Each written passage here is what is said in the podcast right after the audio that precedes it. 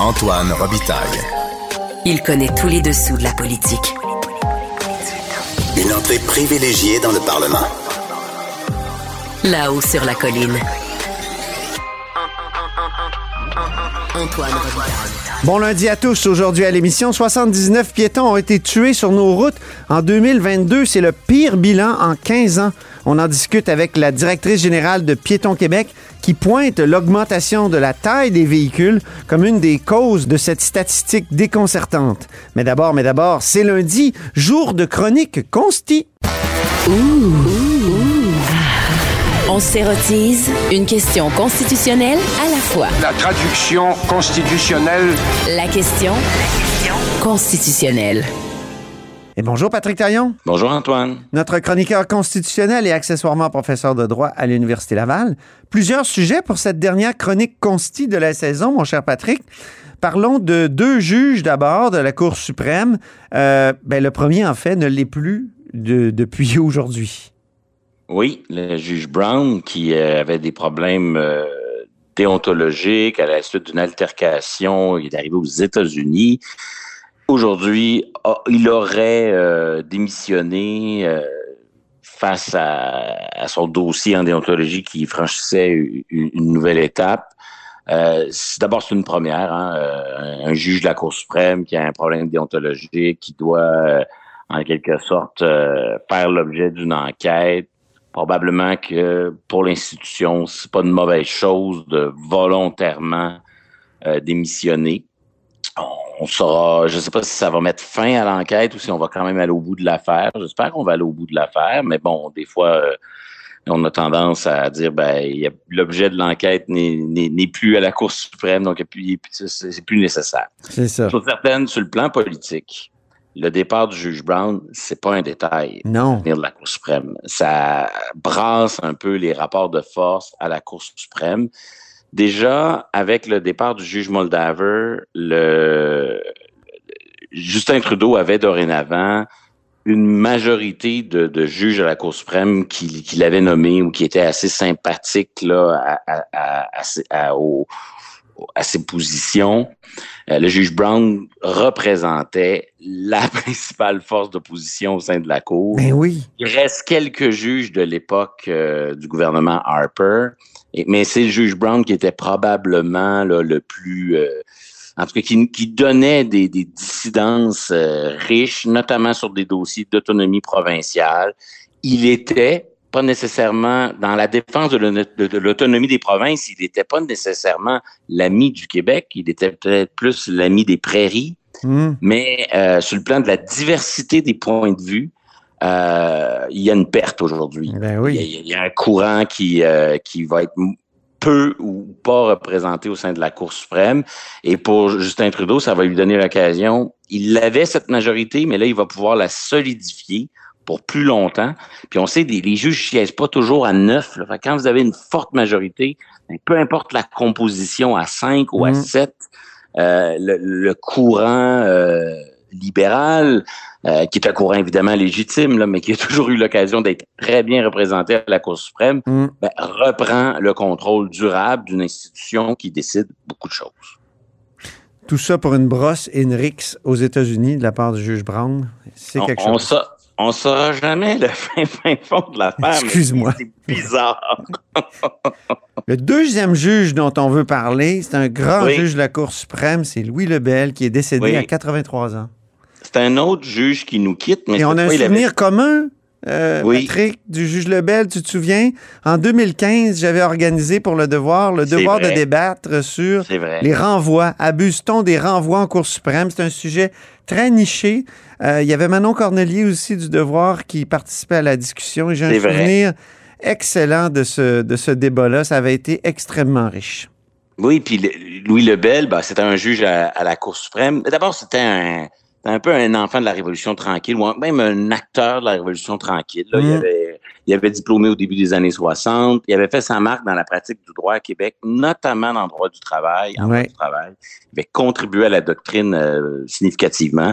Sa femme, là, à qui on offre euh, nos, nos condoléances, a enseigné à la faculté là, pendant des années comme professeur. Puis c'est vrai que quand on a ceux qui ont eu la chance de côtoyer Louis Lebel, tout le monde tombait un peu sous son charme. C'est un Ouais. personnage qui incarnait physiquement à la fois l'intelligence, la finesse, la nuance, la subtilité et aussi la réserve. hein. Et chaque mot était toujours bien pesé. C'était vraiment quelqu'un de très sage, qui probablement toujours très conscient des, des points de vue concurrents aux siens. Il y avait un certain talent pour euh, situer son point de vue de façon assez rassembleur. C'était pas un juge qui, oui, il a fait des dissidences, là, mais c'était plus un juge qui avait tendance à être dans la majorité et à influencer la majorité au sein de la Cour suprême. Hmm. Et là-dessus, trois exemples rapides, là, mais qui montrent à quel point, je n'oserais pas dire que c'était le juge le plus fidèle aux intérêts du Québec, mais du moins, je, je pense qu'il a été très fidèle au Québec de la Révolution tranquille. Il a essayé, il a essayé de l'inscrire un peu dans la jurisprudence. Trois, Ouais. trois exemples sur le fédéralisme,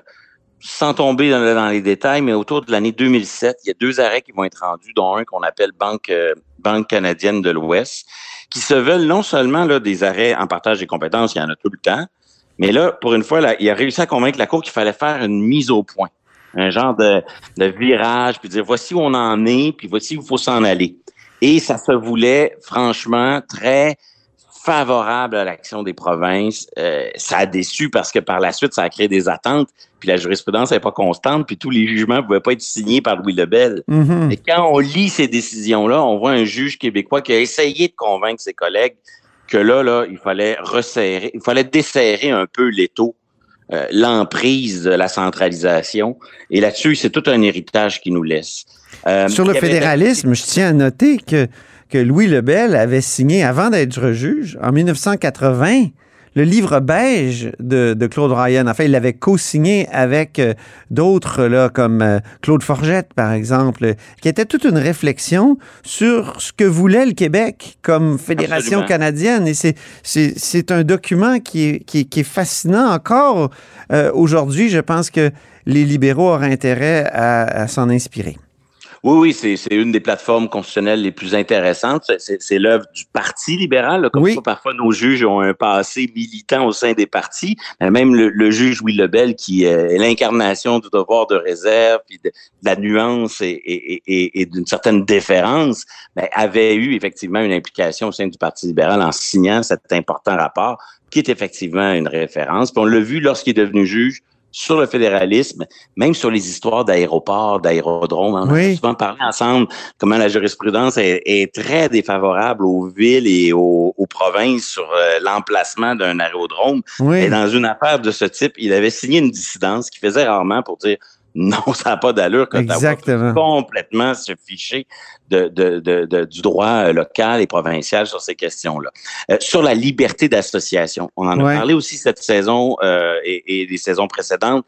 Il y a un grand virage qui s'est opéré à la Cour suprême sur euh, la liberté d'association. Il a commencé par un jugement signé par le, le juge Lebel. Il n'a pas été là à la fin quand, quand ils sont mis à inclure le droit de grève dans la liberté d'association. Il avait déjà quitté la Cour suprême. Mm. Mais le début de ce virage-là, c'est lui qui l'entreprend euh, et, et qui est euh, qui est au qui tient la, la plume de la cour dans, dans un virage très important sur la liberté de religion.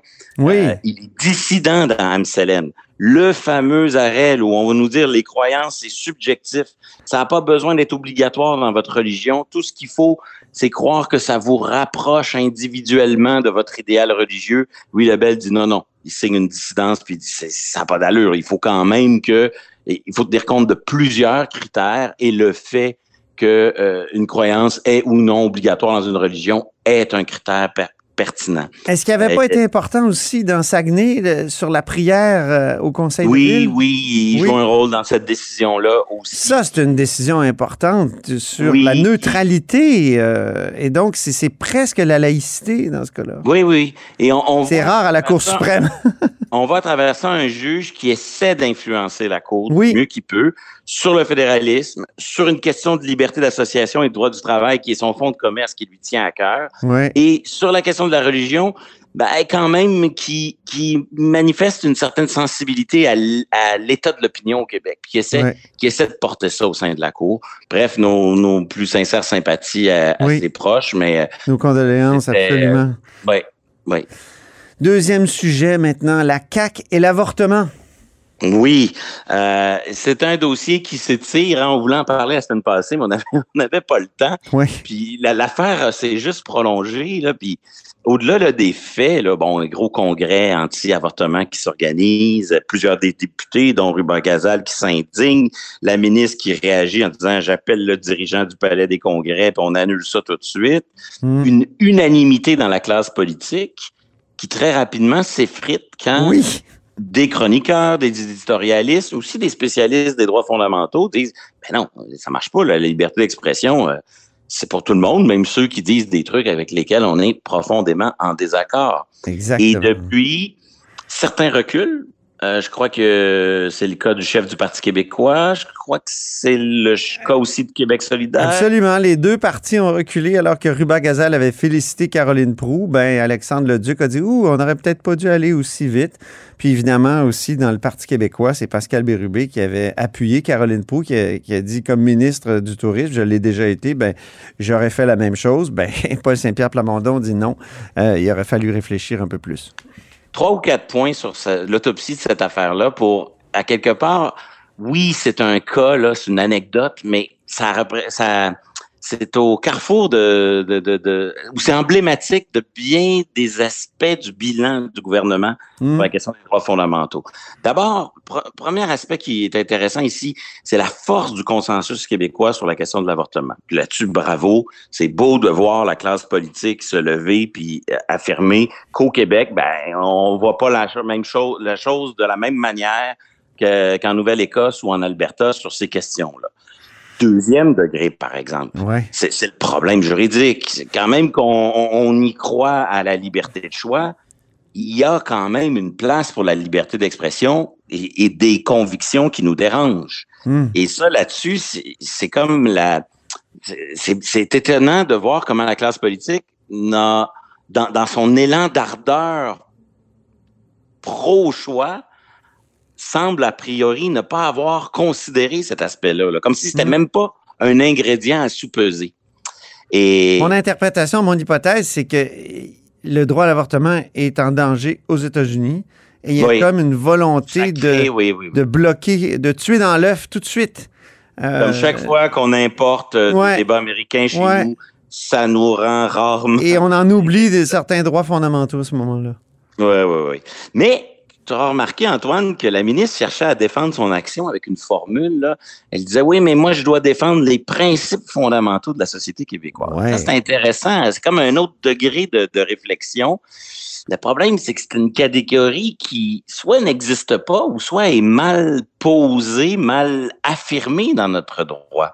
Ça ressemble un peu à un argumentaire pro-laïcité, hein, euh, parler justement de la laïcité comme un principe fondamental de la société et un modèle qu'on veut défendre. Puis c'est normal parce que justement, l'avortement puis l'aide médicale à mourir, c'est pas sans lien avec la laïcité. C'est parce que le Québec a un engagement très fort en faveur de la séparation de l'Église et de l'État que sur ces questions de société comme l'avortement et, et l'aide médicale à mourir, ben, le consensus québécois est plus fort, plus explicite que dans le reste du pays. Hmm. Le problème, c'est que lorsqu'on cherche à défendre la loi 21 et qu'on fait un lien avec les principes fondamentaux de la société québécoise, ben, au moins, euh, je sais pas moi, le, le- le- le ministre responsable de la loi peut s'appuyer sur une loi qui définit c'est quoi la laïcité, qui la pose en droit positif. Mais là, ici, la, la C'est ministre... même dans la Charte des droits et li- libertés Exactement, du Québec. sur ouais. des amendements à la Mm. charte, sur une, une- il y a une démarche. Mais là, la ministre Pro, elle, elle nous parle des principes fondamentaux qui, au fond, elle a, des principes qu'elle a évoqués ou posés dans une conversation avec le dirigeant d'une société d'État. Non, ça peut pas marcher comme ça. Euh, oui, on comprend qu'elle veut faire écho à un objectif d'intérêt public, puis des fois, en- dans les droits fondamentaux, ça, ça peut nous aider à justifier le fait qu'on limite un droit en faveur d'un autre droit, d'une autre liberté ou d'un objectif d'intérêt public, mais il faut savoir le poser correctement. Mm. Et ça, ça montre un peu, je dirais, deux, deux, deux visages de la coalition Avenir Québec au gouvernement.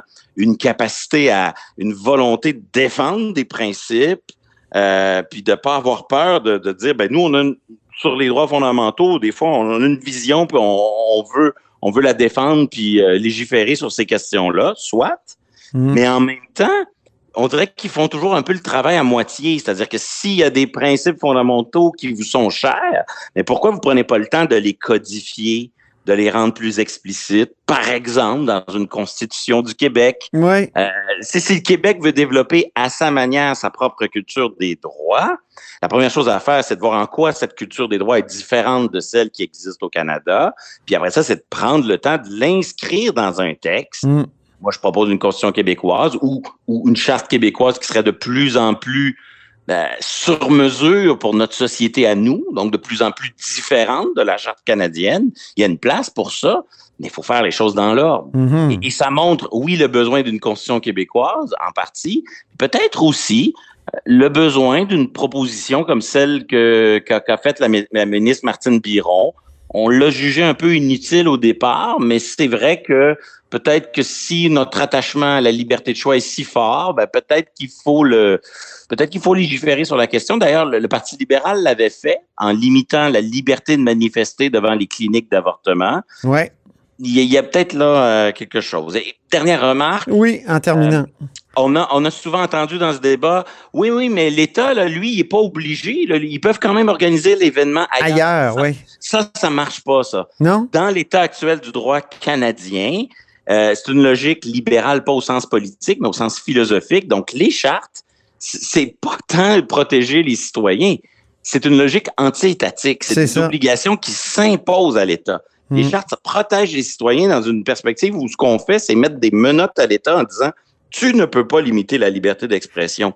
Fait que dire que la liberté d'expression ici est respectée parce que les gens peuvent s'exprimer en dehors de la structure étatique, ben, moi, c'est un argument qui, dans l'absolu, peut me séduire, Mm. mais il peut pas me convaincre dans l'état actuel du droit canadien, dans l'état Mm. actuel des choses, c'est l'État qui est obligé de respecter la liberté d'expression. Et donc, si on a une autre vision, puis c'est vrai qu'au Québec, avec la Révolution tranquille, on est très favorable à l'État. Oui. Et, et cette façon de voir les chartes comme euh, très anti-étatique, ben ça heurte une culture Ouais. politique au Québec. Puis ça aussi, c'est peut-être quelque chose qu'il va falloir apprendre à adapter à, à notre rapport particulier à l'État. Mais- créer une culture des Merci. droits et libertés. Parfait. Merci beaucoup, Patrick Taillon. Merci infiniment, notre chroniqueur constitutionnel et accessoirement professeur de droit à l'Université Laval. Et bon été à toi, puis Bon au été à plaisir de te retrouver en studio en septembre. Promis en studio en septembre. Salut.